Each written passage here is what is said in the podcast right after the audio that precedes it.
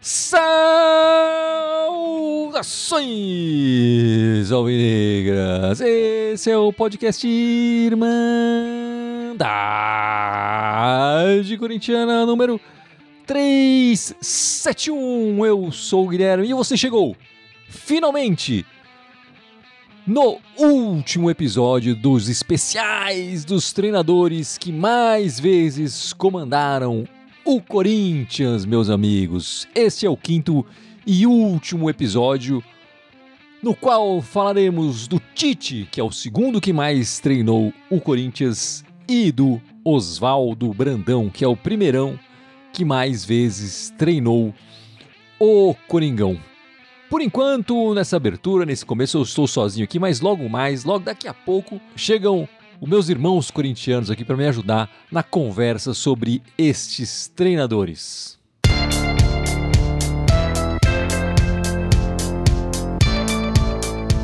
Bom, então vamos lá. O Oswaldo Brandão, que é o primeirão que mais comandou o Corinthians, tem 435 jogos comandando o clube. O Tite, segundo lugar, tem 378 jogos. Quer dizer, se o Tite quiser fazer, porque por enquanto ele não quis, né? Recusou e tal.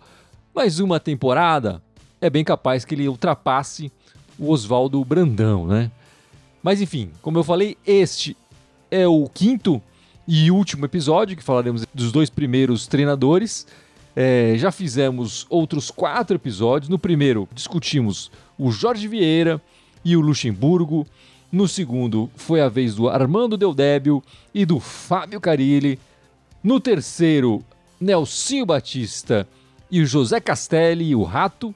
No anterior, o quarto episódio, Amilcar Barbui e o Mano Menezes. E agora chegou a vez dos, dos dois maiores, né? Em títulos, inclusive, importância para o clube. Claramente eles não ficaram tanto tempo assim por acaso. É isso que a gente vai ver nessa conversa que a gente vai ter agora sobre o Tite e o Oswaldo Brandão. Mas a gente precisa começar com o Tite, né? Que é o segundo colocado.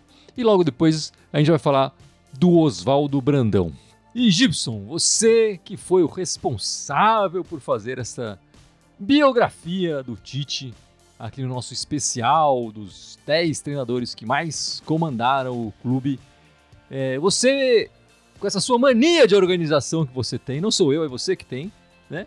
Organizou a carreira do Tite em quantas partes? Quatro? Três? Quatro partes. Quatro partes. Cinco se você contar, tipo, sei lá, infância e. Né? Mas jogando bola, quatro partes. Jogando assim, bola e comandando o clube, né? Porque ele também. É, assim. E é engraçado que dá, assim, dá, dá, mais ou menos uma década certinho cada uma, assim, 10, 11 anos, 9, assim, vai dar mais ou menos certinho ali uma, uma década cada sessão dessa, assim. Naquele arredondamento que matemática, que, que economistas fazem, né? Que, é, né? exato, exato. Não vale nada, mas depois faz toda a diferença em ferrar a nossa vida. É, você claro. fez isso com o Tite. Explica aí, quais são as quatro etapas que você separou aí, meu amigo? Então, assim, o, o, o, Tite nasceu, né? Ele é de Caxias, lá do Sul, né? É, Rio Grande do Sul. Né, em maio de 61, tá com 62, 62 aninhos de idade, vai fazer 63 agora no começo do ano que vem. É, e ele começou a jogar profissionalmente no Caxias mesmo, da, da cidade dele, né, em 78. É a primeira fase de, do Tite, enfim, profissional, ele jogador, né? Durou 10 anos, 78 e 88, né? Ele se aposentou super cedo, 20, 27 anos de idade, porque ele tinha, já tinha sofrido várias lesões nos dois joelhos, enfim. Se machucou muito rápido e não, não, não tinha condição mais de continuar, enfim, tá aquela, aquela briga, joga departamento médico, joga departamento médico.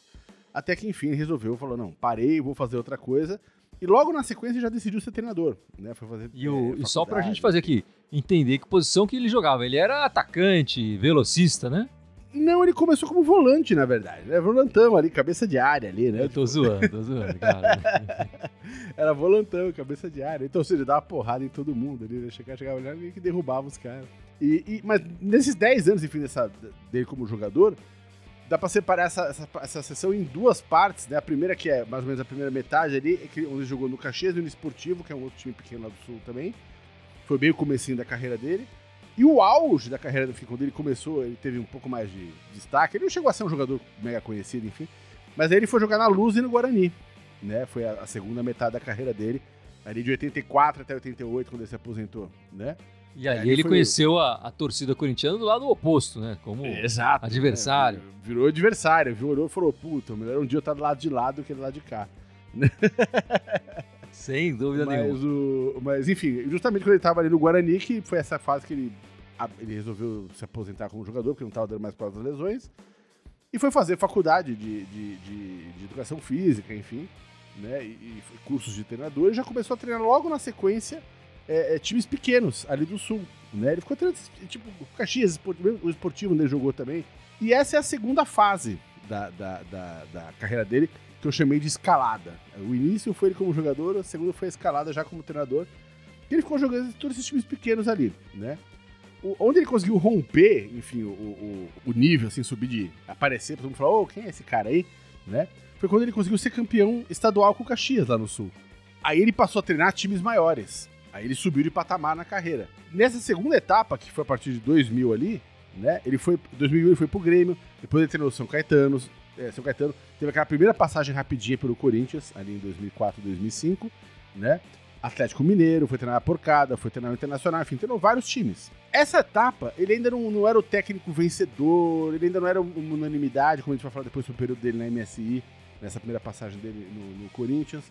É, não tinha unanimidade em cima do nome dele, mas ele é um cara que estava construindo já uma carreira, enfim, com times de primeiro escalão do, do, do, Brasil. Então eu chamo que isso aí é a escalada dele.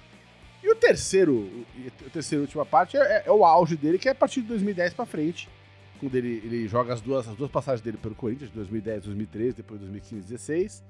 Nesse meio de tempo ele tirou um aninho sabático ali, depois foi para a seleção brasileira, o cara explodiu. Foi onde no Corinthians ele conquistou todos os títulos que ele podia sonhar em conquistar e depois foi, foi, fazer uma temporada e meia, né, como, como técnico da seleção, seis anos como técnico da seleção brasileira. Então, e, e, cada período desse dá mais ou menos 10 anos certinho, assim, é bem legal, né? Então tem esse início dele como treinador de times pequenos, década de 90, a primeira década de 2000 até 2010 ali, tipo, ascensão dele.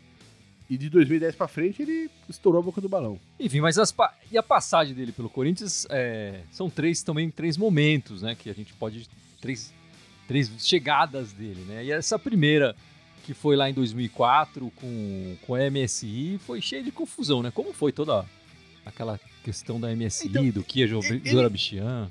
Então, a encrenca foi justamente assim. Ele chegou, na verdade, antes do Kia. Ele já era o técnico do time, né? É, 2005 foi, foi quando chegou, final de 2004, enfim, começo de 2005, quando chegou o Kia e começou a montar aquele projeto todo, trouxe o Tevez, trouxe aquela galera, enfim, injetou uma grana o Passarela, que foi um desastre completo. É, uma Passarela foi, de, foi depois, né? Do, do Sim, do, mas é. Do, do, do, Tite, né? O Kia começou a se meter demais, como ele botou a grana, começou a ter, enfim, palavra, ter voz ali dentro do clube, começou a se meter demais. É, e ele não, ele não gostava, é, para ser bem, pra falar em bom português, ele não gostava do Tite. Apesar do, do, do Tite ter feito. Quando ele chegou em, em maio de 2000 e, 2004 no, no Corinthians, o time tava ali na 18 colocação do brasileiro, tava ali embaixo tá num momento ruim. O Tite pegou o time ali pô, e terminou o campeonato em quinto, terminou lá na frente. É, é, quando vira 2005, que tá já essa história do Kia, né? O Kia não queria o Tite desde o começo. Ele já queria que tivesse demitido o Tite ali no final do ano, né? A diretoria segurou o Tite, bancou. Quando chegou ali no Paulista, né? O Tite começou a. Eh, sacou que, enfim, o Kia já não queria, tava bem claro que o Kia não queria ele. Ele, em vez de ser mais político, ele começou a bater de frente com o Kia, né? E uma coisa que estourou a boca do balão foi quando teve uma penalidade lá que o Kia queria que botasse o Tevez pra bater o pênalti, ele botou o, o outro cara lá, e o cara perdeu o pênalti, acho que podia ter empatado aquele jogo contra o São Paulo, acabou perdendo de 1x0. E aí o Kia entrou nos vestiários dando esporro, que é uma coisa que, enfim, gente nenhum do mundo pode fazer em time de futebol profissional, enfim, mas... E o Tite ficou putaço do Kia, enfim, ter entrado no, vestiário e feito aquele escândalo e tal. No dia seguinte ele pediu pro presidente fazer uma reunião, o Kia tava lá e eles quebraram o pau oficialmente o Tite pediu para sair, né? Mas o Kia queria que ele saísse, enfim, tipo, né? Assim, ninguém brigou pela decisão dele, falar, eu quero sair, né? Oficialmente ele não foi demitido, ele se demitiu, né? Mas ele, se ele não se demitisse, ele seria demitido porque o Kia não queria mais ver a cara dele na frente, enfim. Você vê, não deu, não deu um ano, né? Chegou em maio de 2004 e saiu em fevereiro de 2005, né? Ficou 10 meses no clube. Apesar disso, foram 51 jogos, eu anotei aqui, 24 vitórias, 15 empates e só 12 derrotas, um aproveitamento muito bom. E aí o Kia fez aquela cagada depois de chamar passarela, fez aquela lama toda, enfim. A gente conhece aquele, o que, que deu aquele ano. É, no depois, final né, a gente cara? acaba campeão, mas é o, é o único campeão brasileiro que tem quatro treinadores no, no Exato, campeonato. foi uma palhaçada, porque teve um interino no meio. É, né? aí o Márcio, o Bittencourt, mas de qualquer forma, enfim, o final de 2005 é campeão, mas a gente sabe que o final da história da MSI vai terminar em 2007 com Exato, foi trágico. e Exato, mais. rebaixamento, enfim, aquela lama toda. É. Mas enfim, a gente tá pra- aqui pra falar do Tite, é, do Adenor, do seu Adenor. E ele volta pro Corinthians é, em 2010, né? Então ele volta em 2010 porque o Mano, que era o, o técnico do Corinthians, enfim, estava na segunda passagem dele também pelo Corinthians, é, vai pra seleção. Chegou a ficar ali alguns jogos, acho que uns 15, 20 jogos do Adilson, né, Batista também, mas não vingou, enfim, não deu certo, e aí chamaram o Tite de volta. Só que dessa vez o Tite já volta com mais respaldo. E a segunda passagem do Tite, qualquer corintiano sabe que entrou pra história. né? Ele chegou ali em outubro de 2010, no finalzinho do ano, né? Porque é, é, e ficou até novembro de 2013. É, mas enfim, 2011 ganhou o Brasileiro, né? 2012 ganhou a Libertadores, que nunca tinha ganho, ganhou o segundo Mundial, né? Ainda em 2013 ganhou acho que o Paulistinha, ainda ali a Recopa, enfim. Mas do jeito que o Gibson fala, parece que a passagem do Tite foi só alegria, títulos inesquecíveis que teve. Mas também teve um momento ruim, né? Aquele momento que a gente tem que lembrar, não pode, não pode deixar de falar. Naquela eliminação terrível do Corinthians na pré-Libertadores pro Tolima, né? Aquelas duas partidas muito fracas que uma equipe que tinha feito uma campanha muito boa ali no final do, do brasileiro. O Tite chega no começo de 2011 invicto, inclusive, não tinha perdido partidas até então, e aí vai enfrentar o Tolima naquele que foi o nosso, foi uma desgraça ali na nossa participação naquela Libertadores. É, então a gente precisa falar um pouco também do das pedras no caminho do Tite. De que lado que você tava, Icarão? Depois daquela derrota pro Tolima, era demite o Tite ou era fica Tite? Eu, eu pensava em Fica Tite, porque eu, eu, eu queria ver um trabalho longo, assim como eu tinha visto do Mano. O Tite já tinha, eu já tinha uma lembrança boa do Tite em 2004, né, 2005 ali. Então eu achei que, para ser sincero, a história do Tolima não foi de todo uma culpa do Tite. Ele tinha aquele movimento Roberto Carlos, o Ronaldo já estava no final ali. Então eu lembro que eu não, eu não me senti mal com o Tite. Eu me senti mal pelas circunstâncias. A partida contra o Tolima é uma das primeiras do ano, enfim, a gente Exato. justamente porque era pré-Libertadores, a gente viu os caras muito gordos, né, em campo. Cara, A gente falava, como é, que, assistir... como é que esses caras vão correr? Eu pensava isso, não, eu não colocava nas costas dele, coloquei muito mais, que depois o, o Ronaldo e o Roberto Carlos todos vão embora, né? É, eu fui assistir o jogo antes da eliminação do Tolima. Cara, o time tava lento, pesado, assim, eu falei, nossa, tá modorrento assistir, assim, sabe? E isso você não consegue colocar 100% na culpa do Tite. Beleza, é o técnico, né? Eu sei disso. É óbvio que ele teve a sua responsabilidade ali. Mas eu não, eu não era. Eu não era demite o Tite, não, cara. Eu era a favor de vê-lo ficar. E você, Ana? Na rua. Quem escalou os gordos? Eu ou ele?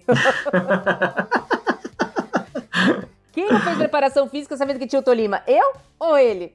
Muito bom. Ele comanda a comissão técnica.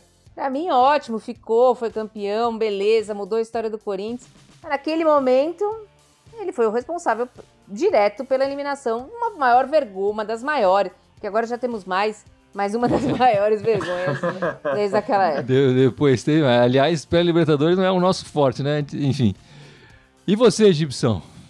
Cara, aquele jogo foi feio, aquele jogo doeu, vamos falar a verdade, né? Então, mas a memória daquele jogo é péssima, né? Tipo, aquilo lá é um, é um marco negativo na história do Corinthians. Mas eu, eu entendo. eu- Pra mim, teve muito mais essa questão desses jogadores estavam em fim de carreira ali, enfim, tá- o time mudou, foi, foi. Continuou a reformulação, enfim, depois dessa eliminação pro Tolima. Tanto é que, enfim, os times que foram campeões depois do brasileiro em 2011 né, já era já tinha. O Ronaldo não tá mais lá, essa galera, enfim. Roberto Carlos.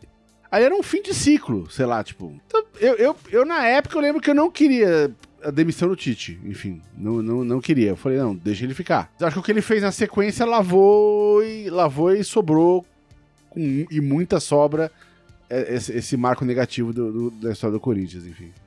E eu lembro que o jogo, o jogo decisivo, né, contra o Tolima, o Roberto Carlos não jogou, né? O Fábio Santos foi, foi, foi o jogo que o Fábio Santos jogou, de fato. E, e, eu lembro que a repercussão depois teve muita questão do Tite. Parece que o Tite tentou entregar o cargo e, e o Andrés não concordou. Mas eu lembro que se falou muito do Roberto Carlos. Eu que, puta, ficaram em cima do Roberto Carlos. Meu, puta, o cara não assumiu a bronca e tal. Aí o Ronaldo se aposentou logo em sequência. Então eu lembro que teve um pouco a questão do Tite, mas ela foi um pouco camuflada pela questão do elenco em si, né? Vocês citaram que ele chegou, tinha acabado de chegar praticamente, né? tinha chegado há pouco tempo quando aconteceu aquilo. Foi uma queda histórica, né? Foi, de fato, não dá para tirar a parcela de culpa dele disso. Mas acho que o time se recuperou rapidamente depois, né? E eu lembro que teve ali uma partida contra o. O, o Sem Mundial. O Sem Mundial que o Alessandro marcou. Que foi, gol do é, Alessandro. Que, foi, que o Alessandro marcou gol, chutou a placa tal, não sei o que. Os caras do Palmeiras até ficaram meio bravos, não sei o que, mas pô, foi uma lavada de alma tal. O, o, time foi muito bem em 2010, né? Quase poderia ter ganho o brasileiro, mas começou 2011 muito mal e, e, teve que fazer uma reformulação rápida e ele conduziu isso muito bem. O Tite estava invicto no Corinthians até o jogo contra o Tolima, né? Nessa passagem dessa volta dele, ele não tinha perdido nenhum jogo até, até a derrota contra o Tolima. É, inclusive o primeiro jogo contra o Tolima não foi uma derrota, né? Ele foi, foi um empate, é. Um empate. Foi 0x0, né? O 0x0, que foi, foi uma. já gerou muita desconfiança, né? Chega. Só para trazer, o, o Tite se oferece ao Corinthians, né, em 2010. Essa história ele, ele conta depois, contou numa entrevista na ESPN uhum. depois, né? Que ele tava nas Arábias lá, o Corinthians depois da saída do Mano, fica meio perdido ali com o Adilson e tal, o time cai no é, campeonato. Não tá rolando, é. É, e ele falou, minha chance, ele tinha acabado de chegar na Arábia, Hoje ele trocaria um zap, ele, né? Mas ele, naquela época ele deve ter trocado um, um telefonema assim mesmo e. É, um telegrama, né? É, e aí sai das Arábias e assume, assume o Corinthians. Ele se ofereceu, o Corinthians aceitou, enfim, tava com aquele vácuo no comando. E ele termina o campeonato muito bem, enfim, a gente já sabe o que, que vai acontecer lá, como o Gibson já estava contando ali. Agora, essa história do ano... E já é a era da renovação e transparência também, já tinha mudado ali, né? Já, já. A, é, depois do rebaixamento até ontem, né? A gente tá gravando em dezembro aqui. Era renovação e transparência, era a mesma chapa, enfim, troca os comandos ali, o André Sanches e tal, Roberto de Andrade, Mário Gobi e tudo mais. Mas aí ele, ele não consegue fazer a renovação da, da equipe, né? O 2012 campeão de tudo, 2013 com dificuldade, sofre, ganha esses campeonatos do primeiro semestre, é, mas sem mas dificuldade. no segundo semestre. É. No segundo semestre cai muito, ele tem dificuldade de, de abrir mão dos seus jogadores fiéis, digamos assim, né? E aí uma, o Corinthians é, que é uma coisa que a gente viu até na seleção, né? Enfim, isso depois, É, né? também, também, né? Ele tem esse e... lance de apego com os jogadores. Né? Ele acaba sendo mandado embora, o Mano assume e ele fica esse ano sabático aí, para voltar em 2015. E aí o Gibson vai falar da terceira passagem dele. Janeiro de 2015, volta Tite. É, essa passagem dele também foi curta, não foi tão curta quanto a primeira, que foi 10 meses. Mas essa passagem foi um aninho e meio só, né? Ele chegou em janeiro de 2015 e saiu em junho foi curta, um anime. Ô, Gibson, esse ano nós tivemos quatro treinadores em Não, eu tô falando em comparação à outra, às outras passagens dele. Tô falando, a primeira passagem dele foi só 10 meses. A segunda passagem ele ficou quase 3 anos. Aliás, ficou 3 anos. Né?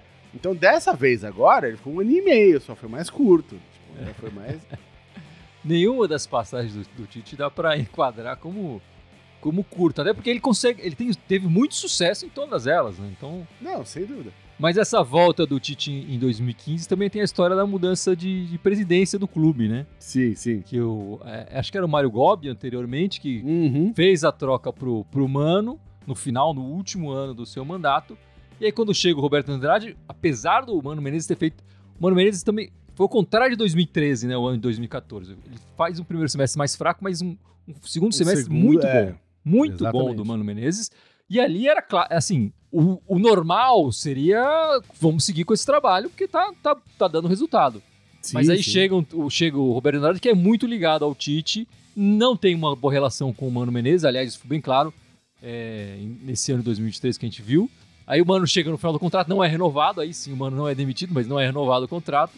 E aí chama-se o. Vamos, vamos tirar o Tite desse ano sabático aí e ganhar uns campeonatos. E chegou, enfim, pô, chegou chegando, cara. Pô, 2015 já meteu mais um brasileiro na prateleira ali. 2016 tinha tudo pra botar outro brasileiro, enfim, e tudo, e tudo mais que tinha direito é, na conta. Se não fosse o fato de que aí o Dunga caiu da seleção e o Tite estava em tamanha evidência aqui no Brasil, que era a escolha óbvia pra CBF, e a CBF roubou o Tite da gente. E, assim, fora o Tite ser roubado, a China, naquela janela do meio do ano ali, roubou oito jogadores nossos, né? Então, desmontou o time inteiro. Em 2016 também teve o surgimento da Irmandade Corintiana, né, Gibson? No Brasileiro de 2016 a gente ainda começa o nosso... Com o Tite treinador, com, né? Com o Tite treinador, exatamente. Ele abandona a gente um mês e meio depois. Porra. Ô, Tite.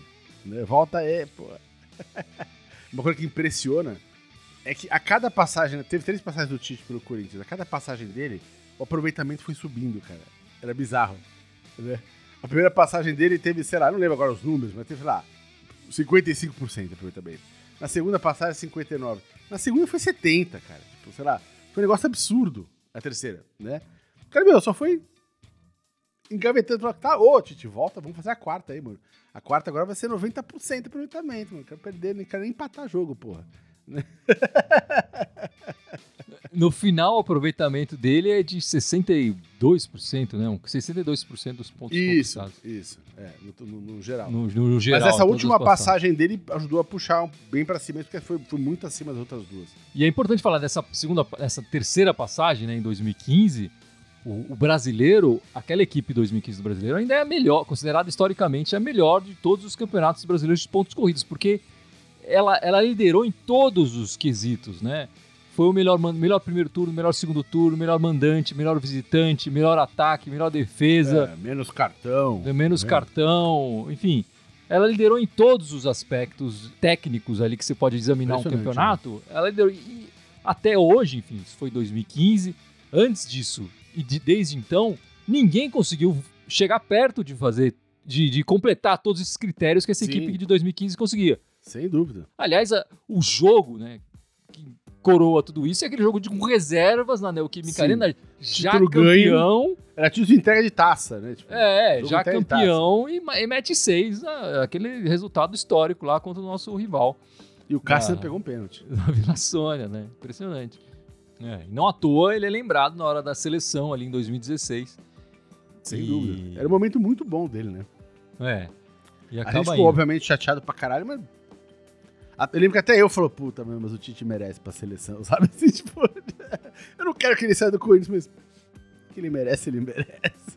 E aí é o terceiro treinador que sai do Corinthians para treinar a seleção, né? A gente já falou aqui do Luxemburgo, Sim, do sim. Mano Menezes e agora o, o, o Tite, né? Todos eles com Pois muito é, sucesso é. no, no Corinthians e indo tentar refazer esse sucesso na seleção.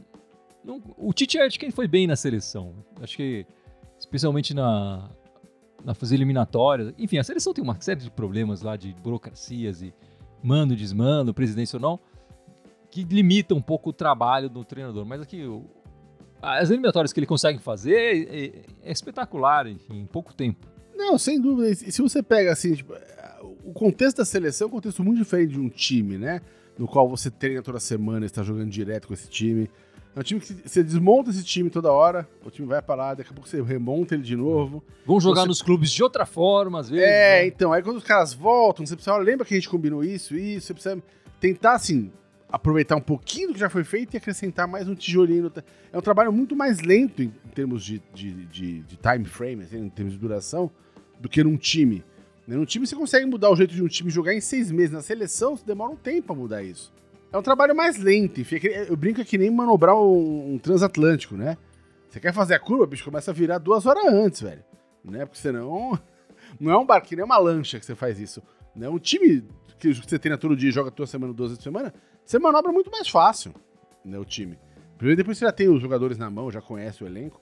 Agora, na seleção, não. Né? Você tá pilotando ali um Titanic, né? Então, a hora que vem o iceberg é difícil evitar a batida. E Fábio, o que, que você achou do trabalho do Tite é, em duas Copas? Ele é um caso raro de treinador que consegue fazer duas Copas seguidas. O Tele teve duas Copas, mas ele, ele saiu, depois voltou. É, o Tite teve a continuidade, fez boa parte da, da primeira participação e depois é, a campanha toda para chegar na outra Copa, né? Na segunda Copa. A primeira Copa, o, o Tite era um técnico de, de ponta mesmo, né? Era um técnico, ele tinha chegado lá, estava indo bem, pegou realmente o que tinha de melhor ali pra, e levou para aquela Copa. Acho que com poucas, poucos questionamentos, né? Enfim, acabou perdendo ali no, no meio do caminho, né? Eu, eu, acho que quando caiu ali, ele ficou com um certo medo e, e começou a, a, a convocar, montar a seleção para para não perder, para conseguir chegar na outra Copa, de certa forma, né? Então ele fez eliminatórias maravilhosas, né? Jogou muito nas eliminatórias. E, e, quando chegou na última Copa, acho que desde o começo, assim, se via que aquele time ia ter que virar alguma chave para conseguir ganhar e não virou. Eu, eu vejo é, uma ascensão até a, a, a primeira Copa do Mundo e depois para a segunda Copa do Mundo apesar de grandes resultados nas eliminatórias, acho que, que faltou ali o, na Copa mesmo, assim, deu, deu para ver em campo. E você, Dudu, o que você achou do trabalho dele nas, nas duas Copas? Eu acho que ele chega para a primeira Copa do Mundo meio que com salva, como um salvador, né? Ele estava num momento muito bom da carreira, pega uma seleção destruída, mas também a gente não tinha técnico, né? Ele deu sorte que o jogo com os jogadores lá que ele estava, criou um bom futebol, deu sorte não. Ele montou uma, uma, uma equipe, fez ótimas partidas, ele fechou o elenco, falou, não, vamos lá, e ele não se preparou. Não se preparou, levou jogadores, na minha opinião, que não deveriam ter sido convocados.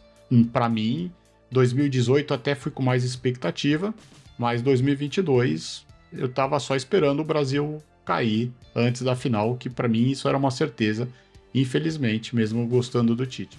Enfim, Gibson, mas eu quero saber da fofoca, eu quero saber das historinhas do Tite. Não, então, o, o, Tite tem uma, tem, uma, ele, tem uma relação seminal assim com, com, o Filipão. O Filipão é 12 anos mais velho que o Tite, é, e o Filipão também é de Caxias, também foi, foi revelado pro futebol pelo Caxias, mesmo time onde o Tite foi jogador e depois, enfim, foi ser treinador. E naquela época era comum que os, os jogadores, enfim, jogavam nesses times menores, né, das cidades menores, eles jogavam no, no, no, time e eles davam treinamento em, em escolas, né? Então, o, o, o, Filipão chegou a ser técnico do Tite, né? Escolhia, tipo assim, de primeiro grau, segundo grau mesmo. Não é escolhia de futebol. Mais pra frente, enfim, quando eles se, se encontraram de novo ali, já o Tite adolescente, eles jogaram um jogo contra. O, o Filipão era técnico de uma outra escola estadual, enfim. Mas na época ele estava começando a treinar o Caxias também. O Caxias estava recrutando jogadores e ele viu dois jogadores do, do, time da escola do Tite, né? Do colégio onde o Tite jogava, que ele gostou. Que era o Tite, que na época não se chamava. Essa parte é, da história. Essa é o, Tite, o Tite não era Tite, ele, o, o apelido dele era AD, de Adenor. Era o AD. E o outro jogador que era no meio-campo chamava Tite, o apelido dele era Tite. Ele convocou os dois para fazer uma peneira, enfim, uma, um teste no, no, no Caxias. O tal do Tite, que era o outro jogador, não foi, não apareceu. E, e, ele apresentou os caras lá dentro como Tite, né? Apresentou se... o Adenor como Tite. O Adenor como Tite. O AD, que era o apelido dele, todo mundo conhecia, a família inteira, todo mundo, até ali, né? Até mais ou menos 17, 18 anos de idade, era AD. Não tinha, o Tite era um outro cara, não tinha nada a ver com o Tite. E ele herdou o apelido por causa do Filipão, é, que, enfim, passou, agora você é o Tite. Apresentou ele para o Tite pegou o apelido na hora e o Tite ficou sendo o Tite, mas o Tite não era o Tite até o, o Filipão mudar o apelido dele. Construíram uma relação ali, já, enfim, desde aquela época, que foi se abalar lá, em, lá em 2010, 2011, enfim. É, 2010. Aquelas histórias do todo, fala muito, blá, blá, enfim, enfim. Aí, aí, eles ficaram um tempão se afastados, mas para que agora já, já, enfim, já botaram os panos quentes nessa história, já estão amigos de novo. Mas eles eram muito próximos, eles eram muito amigos. A ponto, assim, do, do, do, do do Filipão é, frequentar aniversário dos filhos do Tite, sabe? Enfim, era uma relação de, de, de, de não só de amizade de, trabalho, mas, pô, frequentava uma casa do outro mesmo, sabe? Assim, tipo, era uma relação bem fora do futebol mesmo, né? Mas essa história do fala muito, essa confusão toda aí, foi um jogo em 2010, né? O Fala Muito não foi em 2010, o Fala Muito foi depois. Foi depois, é. Mas, mas a, a, confusão, confusão que deu foi, foi em 2010. Foi, é. foi em 2010, porque o, o Corinthians estava com o Tite ali fazendo esse campeonato de recuperação que o Gibson comentou lá atrás. Sim, sim. Estava chegando próximo de, de poder de disputar do... o título, de tirar é. a liderança do campeonato. Exato.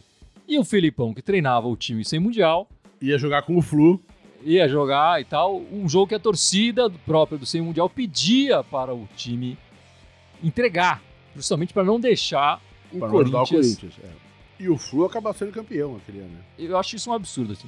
Aqui na Irmandade, vocês nunca vão me ver pedir pro Corinthians entregar jogo nenhum.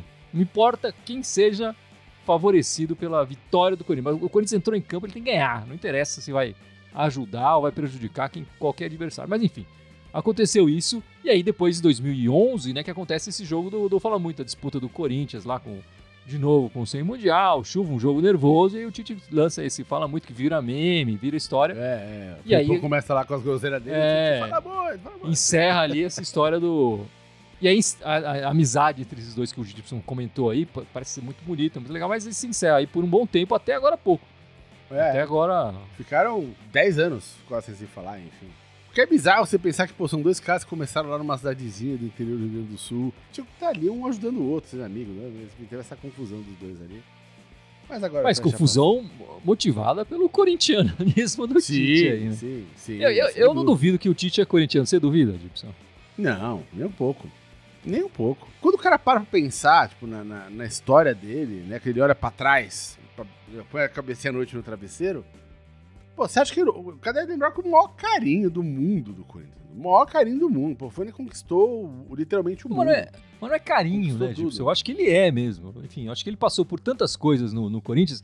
A gente, a gente passou aqui, fa- falou de maneira geral, mas quer dizer, mas pra mim é muito, muito forte aquele jogo contra o Vasco no, na Sim, Libertadores, né? Porque ele, ele vai acompanhar o jogo da, da arquibancada torcida. ali, com É. o Edu Gaspar comemorando, enfim, é, é- Então, o, Corinthians tem isso, né? Ele, ele, ele, faz o cara. ele- não é a primeira pessoa que ele faz mudar de virar casaca, né? Um, um exemplo famoso disso é o Ronaldo.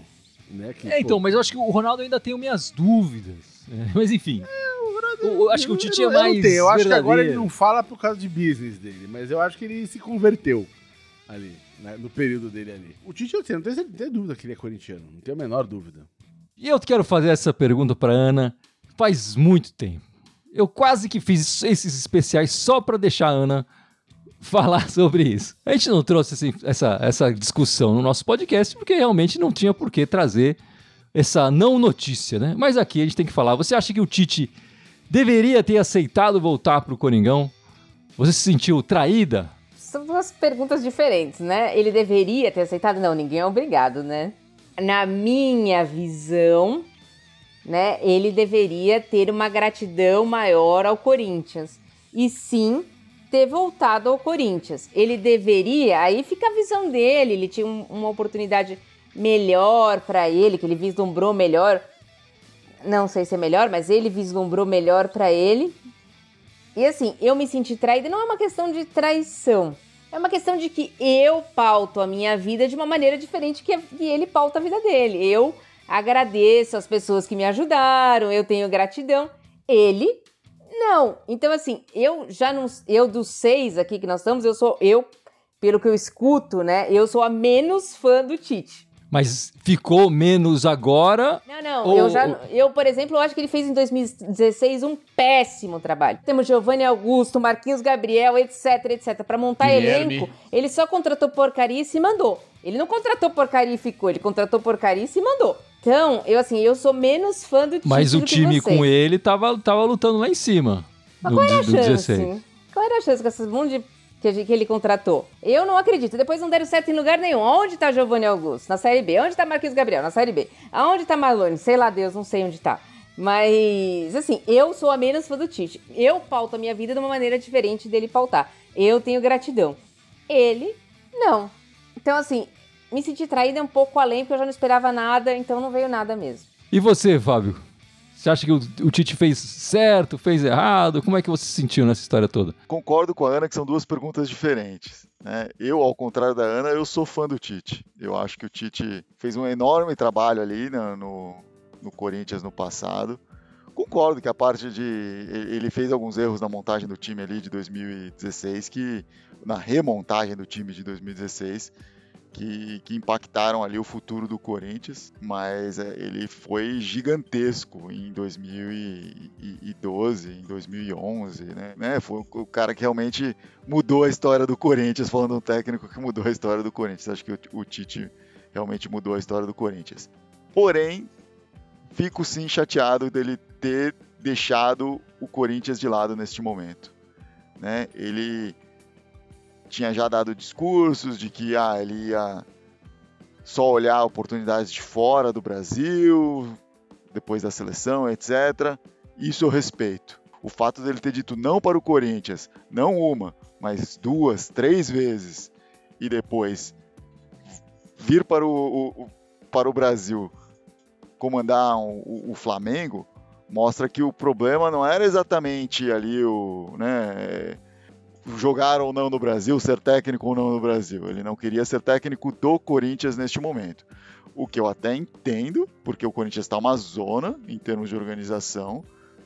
Porém, acho que ele, pela história que ele tem, ele tem que ser o cara que vai bancar e falar: não, eu sou maior do que essa diretoria, vou bater no peito e vou comandar esse time e vamos lá. Entendo os motivos dele, mas como corintiano, fico ressentido disso e acho que tem uma certa ingratidão. Mudou bastante a minha visão do Tite, o, o, essas recusas dele de voltar para o Corinthians neste ano tão conturbado que o Corinthians teve. E você, Gibson? Eu, honestamente, cara, eu não fico magoado não dele ter ido pro Flamengo, cara. Eu não fico, não. Assim, claro que eu gostaria, claro que eu gostaria que ele tivesse no Corinthians. Sem dúvida nenhuma, né? Mas eu acho que com esse elenco que tá agora, enfim, e esse momento de reformulação, eu acho que não seria perto das passagens que ele fez antigamente no clube, não. Né? Milagre ele também não faz. Então, eu não sei assim, se ele ia vir pra cá pra fazer o que exatamente? Com esse elenco, pagar uma grana dessa pro treinador, o clube não podendo pagar essa grana. Pra mim não, não, não, me, não me machuca o coração, não. Continuo com ele em autoestima e espero que um dia ele venha e volte pra cá num momento melhor pra treinar um time de verdade. E você, Carão? Quantas horas que vocês estão dispostos a me escutar falando, não? É, eu nunca fiz uma sessão de terapia sobre esse assunto, eu tô precisando fazer, né? É... Abra seu coração aí, cara, vamos lá. Cara, eu admirei por muito tempo o Tite, por valores, né? Eu, principalmente, óbvio, na época que ele tava no Corinthians, é, eu, puta, eu coloquei como um ídolo mesmo no esporte. Confessando aqui para vocês, você nem precisa colocar isso na edição, Gui. Quando eu trabalhava no Instituto Ayrton Senna, bateu na trave, ele já era técnico da seleção, bateu na trave e eu consegui entrevistá-lo por conta do Ayrton, por, da gente entrevistar o Tite por conta de valores e tal, falar dos valores no esporte, né?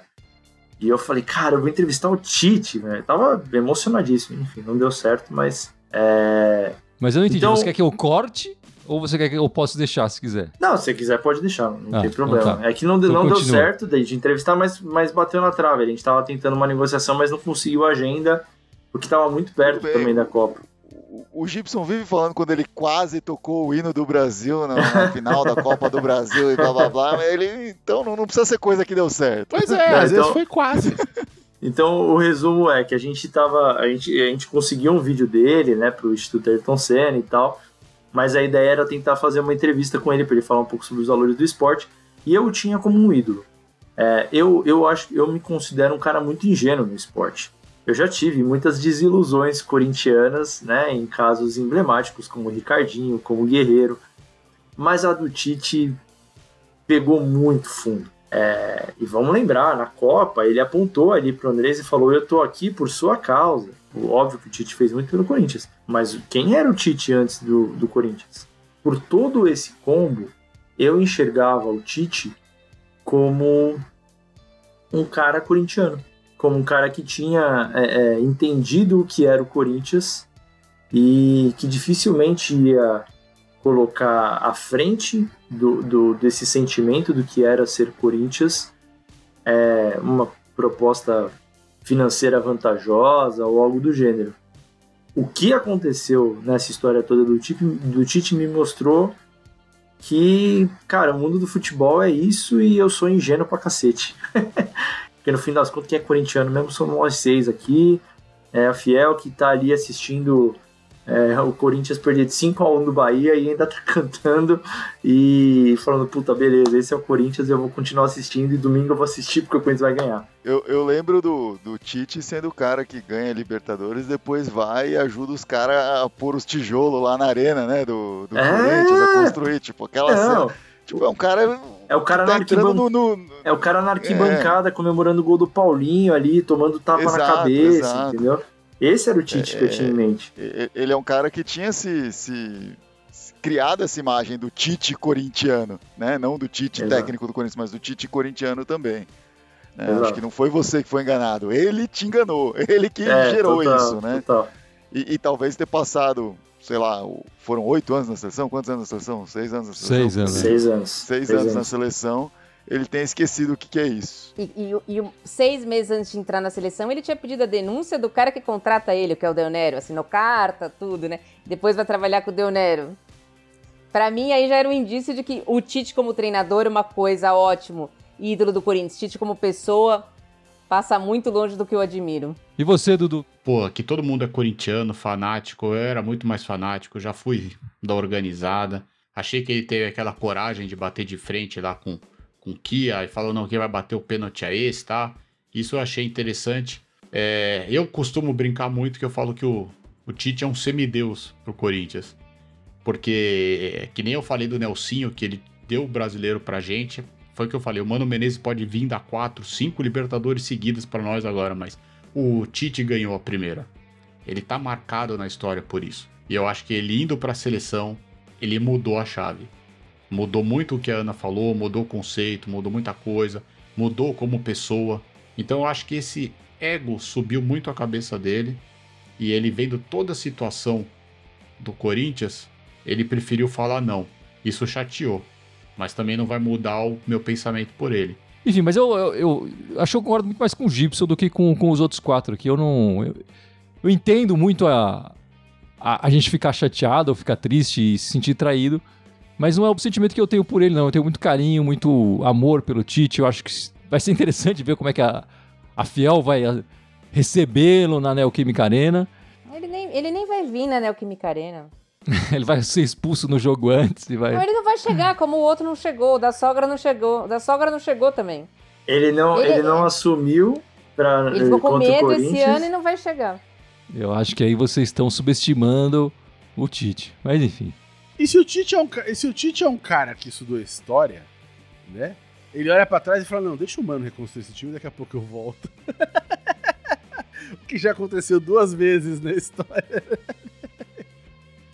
Ele falou: Deixa chamar o mano, o mano vai botar ordem ali, daí depois eu volto. Se, se tem um lugar onde ele tem um puta nome a zelar, é no Corinthians. Se ele vai lá pro Fla agora, ele tá contando Fla e faz merda, é. Mas se ele vai pro Corinthians e fizer merda, isso quebra. Então, vira manchete o cara tá num leque assim. O cara tem três passagens maravilhosas pelo clube. Ele não quer fazer a quarta ruim. Né? Ele quer vir pra fazer uma quarta foda. Quando ele vier, ele vai vir, tipo, volta no Messias. Tipo. E se você for pensar nas na escolha do Tite, enfim, a contratação não é só o Corinthians fazer proposta que todo mundo aceita, a gente sabe bem disso, né? Foi uma escolha dele também, Sim, treinar o sim. Corinthians essas três vezes que ele treinou o Corinthians. É, e quando você olha pra trás e vê essas três escolhas, ele também foram escolhas racionais, se você for pensar, não foi só pela torcida e tudo mais, que a gente Claro. fala aqui e tudo mais. Mas 2000, 2004, o- o- ele tinha um bom elenco, tinha um bom time, um time competitivo, dava pra ele trabalhar ali. Em 2010, muito mais. Enfim, o Corinthians fez uma recuperação lá depois da Sim, queda sem e tal. mu- Em 2015 também, ele tinha saído há um ano atrás, ele viu aquele final de semestre de 2014 também, o time se acertando e tal. Ele tinha material humano pra chegar e, e dar o seu talento ali, fazer todo mundo jogar um pouco mais. Sem dúvida. E chegar- Sem dúvida. Esse ano de 2003, você olha pro Corinthians, você não vê esse mesmo cenário que ele, que ele viu nessas outras três passagens, né? Não tem nada é. ali disso, não tem nada ali disso. Eu acho que é isso que, isso que as pessoas têm que entender também do... O, o que, que o Lucha escolhas. deixou ali, né? Pro, pro mano. é, não foi nem o Lucha, né? Não foi o... Essa Não, não, eu sei, terrível no final agora. tipo, é. né? Sobrou nada, agora tá arrasada, né? Então, Gibson, mas também a vida de uma pessoa não é feita só de trabalho, né? Tem a, a parte pessoal ali. A gente sabe que o Tite é casado há muitos anos, e o filho dele agora trabalha com ele. Como é que é essa história pessoal dele? Então, o, o, o, o Tite conheceu, cara, a, a esposa dele era moleque ainda, ele é adolescente, enfim, né? A esposa dele trabalhava no restaurante do pai do Tite, né? E o Tite ia levar a irmã Pai mais do velha Adenor, dele- né? Já ficou claro que era Adenor, Adenor, o Tite veio depois. Exatamente, o Adenor, né? Adenor. E, e o, e, o, e o, o Tite ia levar sempre a irmã mais velha dele pra trabalhar, que ela trabalhava do lado do restaurante do, do, do- do pai dele, né? E aí rolou aquele um olha de cá, um olha de lá, aparentemente pelo que os dois contam, os dois se interessaram, enfim, né? Rolou um. Ah, aquele cara ali é bonitinho, ah, aquela menina ali é bonitinha. Mas um dia ele chegou. Aliás, eu até perdi a frase aqui. É, é, é, tipo, ela conta a frase exata, ela lembra a frase, ela falou, tipo, preciso falar com você, garotinha. Foi alguma coisa assim, eu falei, puta, é muito Roberto Carlos isso, né, bicho? Eh, Roberto Carlos, o cantor, né? Anos, É. anos, anos 60, né? Tipo, Jovem guarda. Você, né? garotinha. É, jovem guarda pra caralho, enfim. Mas enfim, pô, começaram a, sair, oficializaram o namoro, se casaram em 84. Você vê, o Tite é de 61, né? Ele tinha 23 anos de idade quando se casou. Né? Fala o É, nome se dela, você casou- não falou o nome dela ainda. Rosemary. É que ele chama de Rose, né? Vez que eu falo, ele, ele fala dela, fala, ele chama de Rose. Porque se casou com 23 anos de idade, muito jovem. Tiveram dois filhos, uma filha e um filho, né? A filha é a Gabriele e o filho é o Matheus, que trabalha com o pai, inclusive. E rola um nepotismo ali, o Tite sempre tá com o filho. Rola bastante forte. É, é, carrega, no- carrega debaixo do bolso, assim, vem cá, filha. Forte, Né? forte. O, o Matheus tá sempre com o pai. Mas você vê, se casaram muito cedo. A- Ano que vem vai fazer 40 anos já de, de, de, de- de- casamento. É É um cara de família, tradicional, do sul. né? tem, tem algumas coisas que eu acho muito importantes, gente, assim, que são ligadas à história do, do, do clube. Mas uma coisa que tem que ser dita, enfim, né, que tem sempre que ser lembrado que tem uma relação simbiótica aí, que foi o Tite que promoveu a ascensão do Cássio em 2012. E o Cássio, que tá até hoje no, no, no- gol do time, e assim, to- é, provavelmente é o maior ídolo da torcida do Corinthians. Tá? E o jogador com o segundo maior número de jogos. Né? O Tite é o segundo maior treinador com jogos e o Cássio é o segundo maior jogador com jogos da história. Né? É, é, é, ambos têm chance de quebrar as, as, as metas ainda. O Tite é só fazer mais uma boa passagem aí que ele, que ele, que ele, ele- quebra. E o Cássio, ficar mais um ano e meio também, é capaz de quebrar. O Vladimir também é ser o jogador com mais atuações. É, enfim, nesse episódio de hoje, estamos falando do Tite, que é o segundo treinador que mais comandou o Corinthians. E vai falar agora, eu vou falar agora do Oswaldo Brandão, que é o maior, né, o que mais vezes treinou o Corinthians. E o Oswaldo Brandão. Quantos jogos ele treinou, Gui? O Corinthians? 435 jogos com, o Corinthians.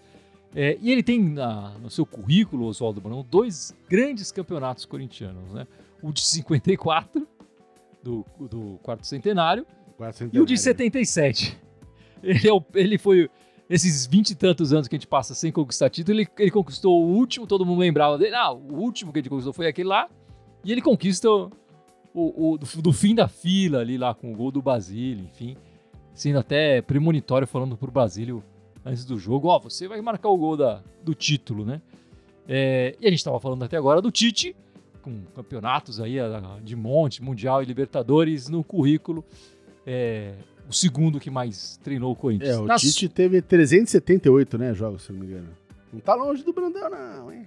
E aí, pra você, Gibson? Um, um que mais treinou foi o Oswaldo Brandão, do que o Tite. Mas quem é o maior da história pra você? O Oswaldo Brandão ou o Tite? Eu, eu acho que tem uma, uma pegadinha nessa Vai ficar em história. cima do muro? Não, eu não vou. Eu vou dar a minha resposta. Pra mim é o Tite, né? Por uma questão até de resultados, enfim, não dá pra discutir com os resultados que o Tite teve. Mas eu gostaria de dizer assim, o Tite pegou o time em outro momento histórico, né? É, e inclusive a gente não viu o Brandão praticamente. Então assim, você pega o pessoal que é uma, uma ou duas gerações atrás da gente, é que tem, sei lá, agora 70, 80 anos de idade, o pessoal vai ter muita lembrança do Brandão e falar, pô, o Brandão era foda. A gente não teve tanto esse impacto na nossa vida. E, e essa, essa, essa característica do- do- da, da nossa experiência de vida é que acaba influenciando nesses julgamentos. Tem muita gente que hoje em dia fala, ah, o Messi é o melhor jogador do mundo. Fala, mano, vai ver o, vai ver o Pelé jogar, vai ver o Garrincha jogar, mano. Vai ver o Maradona jogar. Que Messi, mano. Ele joga bem, mas, mano, segura a onda aí, velho. Você é moleque, velho. Você não viu nada. Então, eu acho que quando você pergunta do, do Brandão, tem, tem essa característica do tempo, que eu acho que é injusto com o Brandão, porque ele tá é de um momento anterior do clube, e no momento muito mais amador do clube, fica com a cafura gigante. Né? Eu acho que ele é gigante no clube, não, não tô diminuindo ele, mas pelos títulos conquistados, né, não tem jeito. O Tite é o, jo- é o treinador mais importante da história. Ponto. né? Não, tem, não tem o que discutir. Realmente o Tite tá na história e pro Gibson aí ele é maior que o Oswaldo Brandão, mas a gente sabe que mas tem muita gente que acha que, que não vai concordar com o Gibson, né? Afinal, o Oswaldo Brandão ganhou dois títulos importantíssimos com o clube, é, que foi o Paulista de 1954, do, do- conhecido como Paulistão do quarto centenário, e que é o, o último, né? Antes do, do Corinthians enfrentar aquele jejum de 23 anos sem títulos, e vai o próprio Oswaldo Brandão ganhar o título de 1977, tirando o Coringão da fila. Então ele ganhou o último que, digamos assim, colocou a gente na fila e depois vai tirar a gente da fila em 77. Mas eu tô me adiantando demais na história do Oswaldo Brandão. Vamos começar do começo, certo? É, o Oswaldo Brandão nasceu em Taquara, no Rio Grande do Sul, em setembro de 1916. Faleceu aos 72 anos em 1989. Aí percebe-se uma, uma característica né, do, dos três primeiros colocados nesses técnicos que mais comandaram o, o, Corinthians, os três nasceram no Rio Grande do Sul, né? O Oswaldo Brandão, o Tite e o Mano, né? O Brandão foi jogador de futebol, chegou a jogar no Inter, lá do Sul, de Porto Alegre, e também jogou no 100 Mundial aqui. E ele era zagueiro, né? E no próprio 100 Mundial que ele faz essa passagem de jogador para treinador é, depois de uma contusão, né? Naquela época o, a medicina esportiva não era tão desenvolvida assim e vários jogadores tinham que parar de jogar devido a, a essas contusões, né? O Oswaldo Brandão carrega essa curiosidade. Além de ser o, o treinador que mais jogos fez comandando o Corinthians, também é o treinador que mais vezes comandou o 100 Mundial. Ele até fez mais jogos pelo, pelo 100 Mundial do que, do que no Corinthians, né?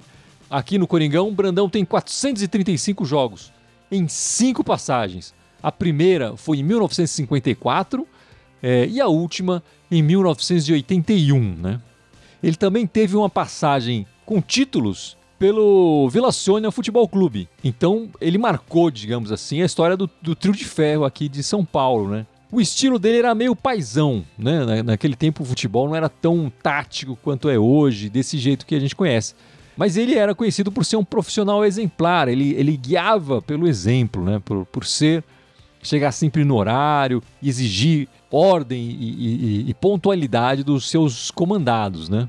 A estreia dele como treinador aconteceu em 1945, mas ele só vai chegar ao Corinthians nove anos depois, em 1954 né? Enfim, como eu falei, ele estreou lá no, no 100 Mundial, passou por alguns clubes e o, o, presidente do Corinthians na época, o Alfredo Inácio Trindade, foi contratar o Oswaldo Brandão no cinema. Mas por que, que ele foi para o cinema? Porque era justamente onde Oswaldo Brandão estava trabalhando como gerente.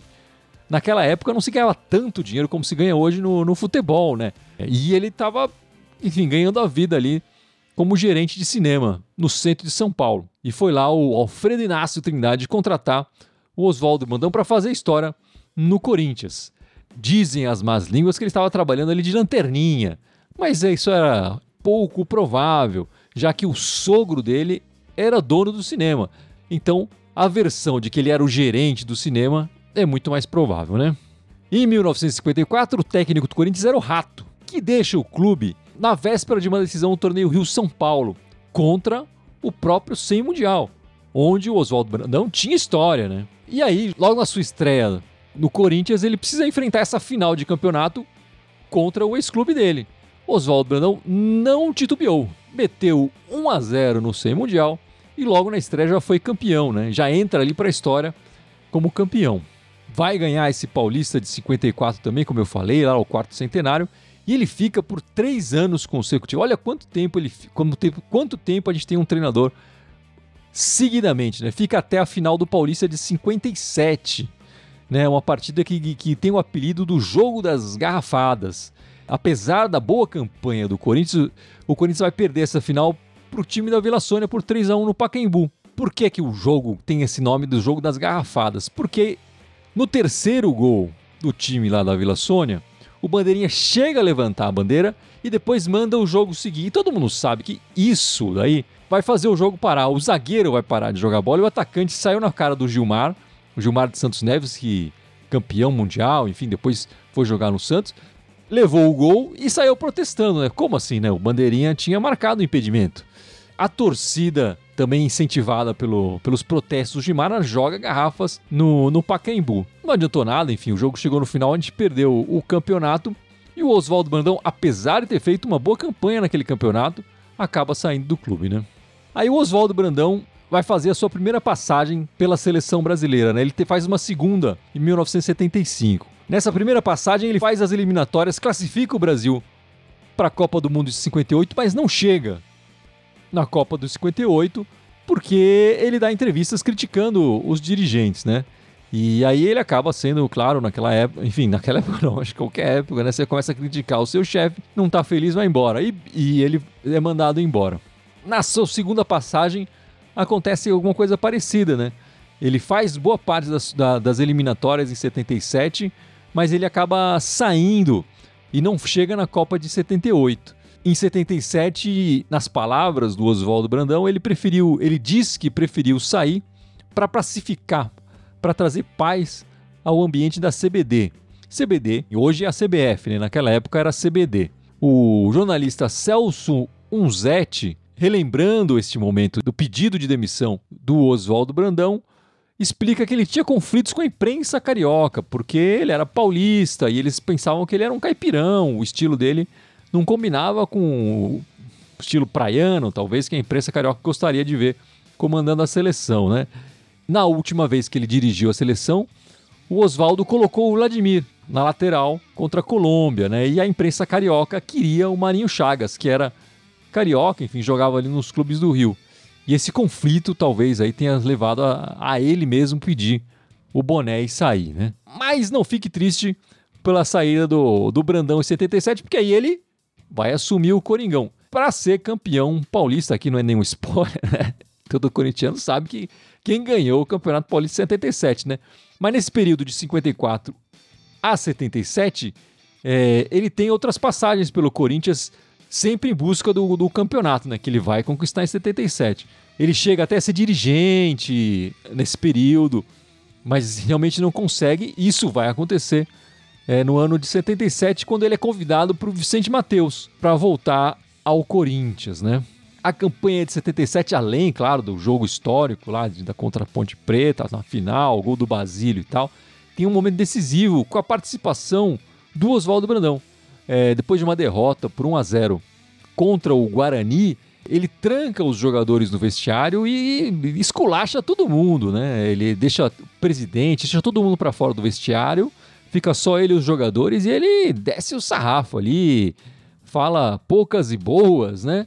E no final ele diz: o título do Corinthians depende única e exclusivamente de vocês, jogadores.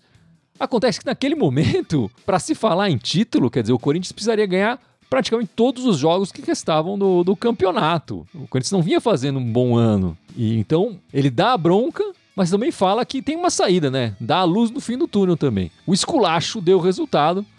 É, depois daquele, daquele jogo, o Corinthians passa a jogar melhor e, e, faz todos os resultados, chegando ali na final do Campeonato Paulista de 77, né? No jogo final, o Oswaldo Brandão, que era kardecista, né? Chega na manhã da partida final, no dia 13 de julho de 77, ele entra no quarto do Basílio e diz para o Basílio que ele teve uma visão, digamos assim, né? Mas diz para o Basílio que ele ia fazer o gol do título, que ele sonhou com esse lance e o sonho do Brandão se mostrou correto, né? Foi lá o Basílio num lance, enfim, todo corintiano já deve ter visto 50 mil vezes na sua história, né? Mas foi lá num um bate-rebate na área, outros jogadores até com mais importância para a história do clube, né? poderiam fazer o gol, tiveram a chance de colocar a bola para o fundo das redes, mas coube ao Basílio, que nem era, um, que era o volante, mas não era um volante artilheiro nem nada disso, mas coube ao camisa 8 lá deixar o gol. E, enfim, hoje o Basílio, acho que não deve ter um dia que ele não, não anda pela rua e não dá um autógrafo e que não, não, não abraça um corintiano, né? E é uma figura especial, assim, quem encontrou o Basílio na rua sabe como, como é gostoso encontrá-lo e como ele se sente à vontade nessa posição de ídolo e de ter feito esse gol aí. Era a pessoa certa, no lugar certo para fazer o gol, num lance iluminado e premeditado pelo treinador Oswaldo Brandão, né? Apesar do campeonato, o Oswaldo Brandão não fica longos anos, como na primeira passagem, ali que ele ficou três anos seguidos, né? Nessa época já era uma rotação maior. Ele sai em 78 e depois vai voltar para sua derradeira passagem em 1980, né? E o último jogo do Oswaldo Brandão no Corinthians acontece no dia 15 de julho de 1981. O Corinthians estava enfrentando o Juventus na Moca, né? O Juventus abre 3 a 0, mas o Corinthians vai atrás do empate, né? Acorda e com gols do Paulinho, do Zenon e do Birubiru chega ao empate. Mas ainda assim, apesar da reação, a torcida corintiana, no final da partida, gritava: Ado, ado, ado, Brandão tá superado. E aí a gente conhece muito bem o clube do Corinthians, sabe que chega nesse ponto, não tem como segurar, né? E o Brandão acaba sendo demitido ali depois desse, desse empate em 3 a 3 mas o Brandão sai aí escutando esses gritos de que ele está superado é, da torcida corintiana. Mas aí ele já tinha feito história, né? Conquistado dois grandes títulos pro, pro Corinthians, já tinha feito ali suas 435 partidas com, com o Corinthians, escrito seu nome na história do, do clube, né? E tá aí então o Oswaldo Brandão, o treinador que mais vezes comandou o Corinthians em sua história, é, sai ali vaiado de certa forma e, e, o Tite também, o segundo, como a gente pode perceber aqui com alguns dos nossos irmãos aqui, também está um pouco queimado com a torcida nesse momento, depois de ter assumido o time carioca lá, né? Faz parte do, do, do amor, da paixão, o futebol tem isso e os dois treinadores têm uma história linda com o Corinthians. Depois o tempo vai apagar essas diferenças e vão ficar só as boas memórias dos dois treinadores.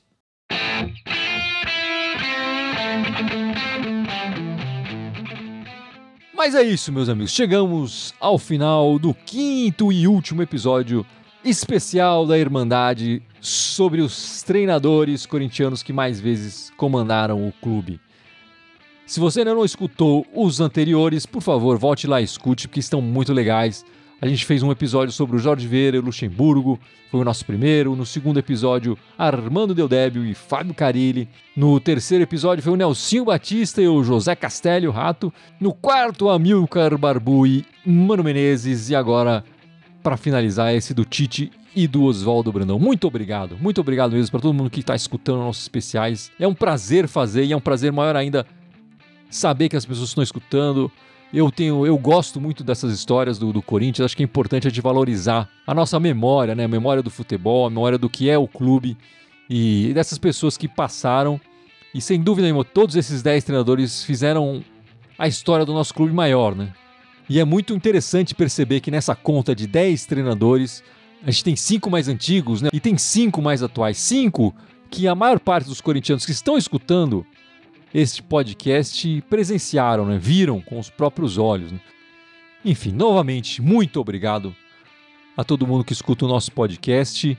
Nos próximos podcasts, a nossa programação volta ao normal, comentando a semana corintiana, os resultados dos jogos e tudo mais. Fica com a gente nesse 2024 que tem muita coisa pra gente comentar. Valeu e vai Corinthians! Thank you.